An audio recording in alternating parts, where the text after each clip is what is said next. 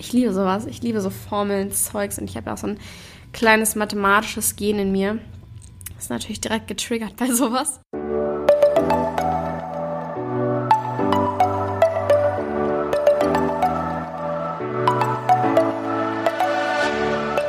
Moin und herzlich willkommen zu einer neuen Folge des Eat Pussy Not Animals Podcast, der Podcast, der dir den Einstieg in die vegane Ernährung erleichtern soll.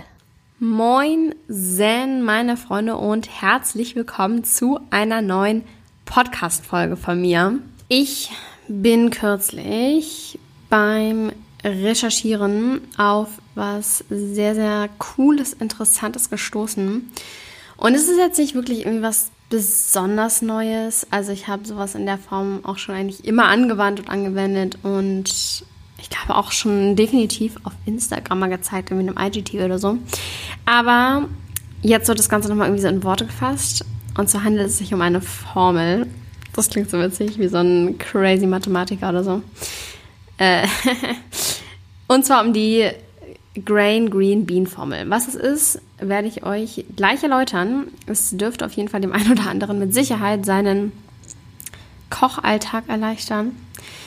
Ich habe ähm, mal in dem IGTV, glaube ich, so eine Buddha Bowl gekocht, gemacht. Und da habe ich ja gesagt, dass eine Buddha Bowl eigentlich immer aus einem Grain besteht, also einem Getreide oder stärkhaltigen Produkt, einem äh, Grüngemüse, einem Standardgemüse sozusagen, einem äh, Fett, gesunden Fett, irgendwie sowas wie Avocado oder so, und einer eiweißhaltigen äh, veganen Produktdings, ihr wisst.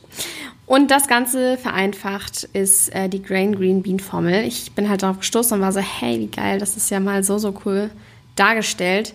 Weil ich habe halt das Gefühl, dass so oft Menschen einfach sind so, oh ja, vegan, ich würde es ja machen, oh, es wird so kompliziert, ich weiß gar nicht, was ich dann kochen soll, so anstrengend, weiß nicht mal, was am Rand ist und solche Sachen halt. Und ich kann es irgendwie nachvollziehen, weil wenn man so ein Attila Hildmann Kochbuch ausschlägt beispielsweise, also der Typ ist sowieso gestorben seit diesem Jahr, aber ähm, bevor ich vegan wurde, kann ich mich noch einen Moment erinnern, da hatte ich irgendwie so ein Buch von ihm in der Hand, habe das so aufgeschlagen und habe es mal angeguckt und dann standen da total leckere Gerichte. Dann habe ich mir so diese Zutatenliste angeguckt und war so, holy, wie viele Jahre dauert das bitte, bis ich den ganzen Shit eingekauft habe? Es waren so 50 Sachen, man hatte so zwei davon zu Hause. Du warst so, wow, okay, krass. Garantiert werde ich dieses Gericht nicht kochen. Und deswegen kann ich es irgendwie nachvollziehen, wenn Leute, Leute klingt so böse, wenn Menschen Veganismus für zu kompliziert halten. Wenn sie eben genau solche Rezepte sich bisher nur angeguckt haben. Beziehungsweise. Zeit für einen Kaffee. Beziehungsweise vor dem Regal in, im, im Rewe stehen und einfach gar keine Ahnung haben, was sie jetzt kaufen sollen. Also, wie gesagt, ich kann es nachvollziehen. Es ist irgendwie verständlich, aber deshalb möchte ich euch heute gerne die Grain Green Bean Formel vorstellen.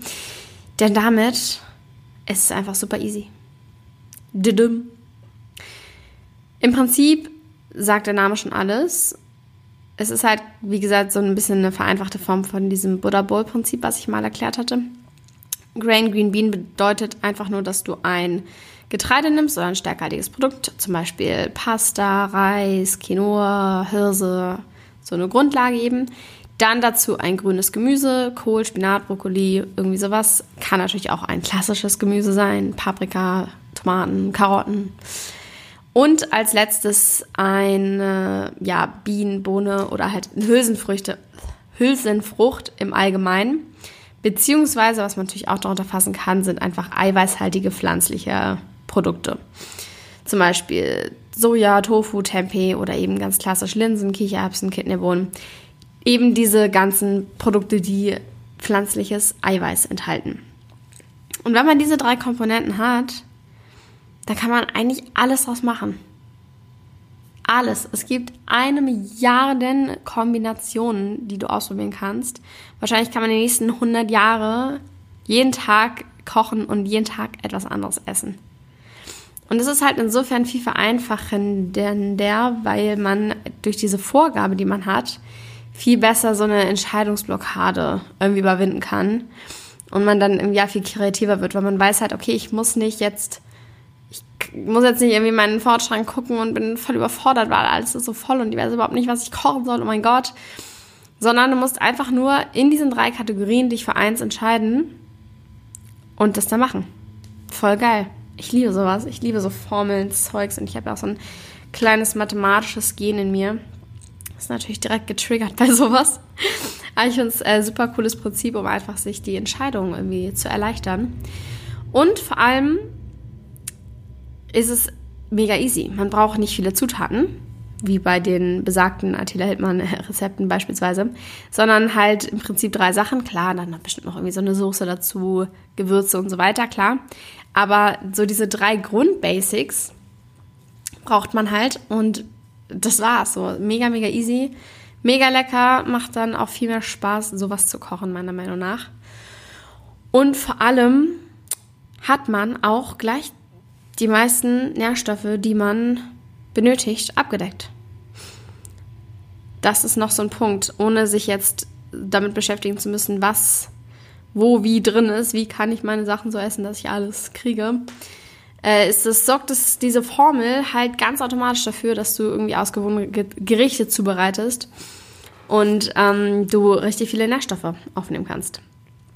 Weil halt diese drei Komponenten jeweils unterschiedliche Nährstoffprofile haben und sich das somit wunderbar ergänzt. In dem Grain, also in dem Getreide, das hat halt komplexe Kohlenhydrate, da ist Eiweiß drin, Ballaststoffe, Mineralstoffe und ist halt so der Hauptenergielieferant des Gerichts. Dann kommt dazu die Green-Komponente, die Vitamine hinzusteuert, Mineralstoffe und äh, weitere sekundäre Pflanzenstoffe, also auch super, super gesund. Und die Bienenkomponente, die natürlich dann das Eiweiß liefert und auch andere Mineralstoffe wie äh, Calcium und Eisen und auch Ballaststoffe. Nicht andere Mineralstoffe, nur Mineralstoffe. Somit hat man, ohne sich wirklich groß äh, sein Köpfchen, ohne wirklich groß sein Köpfchen anstrengen zu müssen, direkt für ein super ausgewogenes Gericht gesorgt und das Ganze einfach nur, indem man sich für drei verschiedene Komponenten entscheidet, bisschen Soße vielleicht noch dazu klatscht. Also ich bin wirklich, ich habe das natürlich schon so angewandt vorher, aber noch nie so betrachtet, als dass es eine Formel ist. Und ich finde es so logisch und so geil einfach nur. Es begeistert mich richtig doll. Ich werde jetzt immer danach kochen, also definitiv immer. Und das Ding ist, es klingt jetzt vielleicht ein bisschen langweilig, so drei verschiedene Sachen, aber man kann wirklich so, so viel damit machen. Ich habe ähm, auf der Seite, wo ich das entdeckt habe, die ich natürlich in den Show Notes verlinken werde, äh, da sind ein paar Rezeptbeispiele. Da möchte ich euch auch gerne noch einige von nennen, gerade mal. Was ich zum Beispiel richtig, richtig cool fand, was mega lecker klang, eine vegane Grünkohl-Kichererbsen-Lasagne mit Hefeschmelz hast du halt Lasagne, also Lasagneblätter als Grain, Kichererbsen als Eiweiß, Grünkohl als Green und dann machst du halt ein bisschen Soße dazu und oben Käse drauf. Also richtig cool, mega easy. Wäre ich so gar nicht drauf gekommen auf die Kombination, muss ich sagen. Total nice. Was man auch machen kann, Curryreis mit Brokkoli und Kidneybohnen. Hast halt auch Reis, Brokkoli, Kidneybohnen sind die drei Komponenten. Dann äh, so eine Currysoße dazu, auch richtig cool. Currys finde ich sowieso immer grandios. Also Curry ist einfach auch eins meiner Favorites, muss ich sagen. Richtig lecker. Und was ich auch gefunden habe, was ich auch geil fand, eine Reis-Gemüsepfanne mit Tempeh und süßer Sesamsoße. Hast du halt Tempeh als äh, Eiweißlieferant, dann Gemüse und den Reis als Grain-Komponente. Also ja, mega cool. Es ist einfach so variabel, flexibel, richtig toll. Das Geilste ist ja auch, wenn du halt mal was nicht zu Hause hast von den Sachen, die vielleicht in deinem Rezept dann stehen, kannst du einfach auch eine Quinoa-Gemüsepfanne machen, wenn kein Reis da ist zum Beispiel. Also es ist alles so austauschbar und wechselbar und flexibel und ich habe einfach das Gefühl, der Kochhimmel ist einem eröffnet damit. Oh Gott, das klingt voll weird. Ah, ich hoffe, ihr wisst, was ich meine. Ich bin wirklich sehr begeistert. Man merkt es mir vielleicht an. Ich werde natürlich die Rezepte, die ich gerade genannt habe, in den Shownotes verlinken und dann könnt ihr da selber mal ein bisschen rumstöbern. Ich bin sehr happy, dass ich das entdeckt habe, auch wenn ich es natürlich schon vorher irgendwie angewandt habe. Aber das ist nochmal ein kleiner Augenöffner. Schreibt, oh, mein Akku ist leer, hoppala, muss ich mal anschließen. Das war es aber auch schon mit dieser Podcast-Folge, meine Lieben. Schreibt mir doch gerne mal auf Instagram, ob ihr von dieser Formel wusstet oder ob ihr das auch schon vielleicht angewandt habt und äh, ja, ansonsten, was ihr davon haltet. Würde mich selber Feedback freuen, at kara-dormont- ich bedanke mich fürs Zuhören und wünsche euch noch einen wunderschönen Tag, morgen, Mittag, Abend, Nacht, whatever. Bis zum nächsten Mal. Ciao, ciao.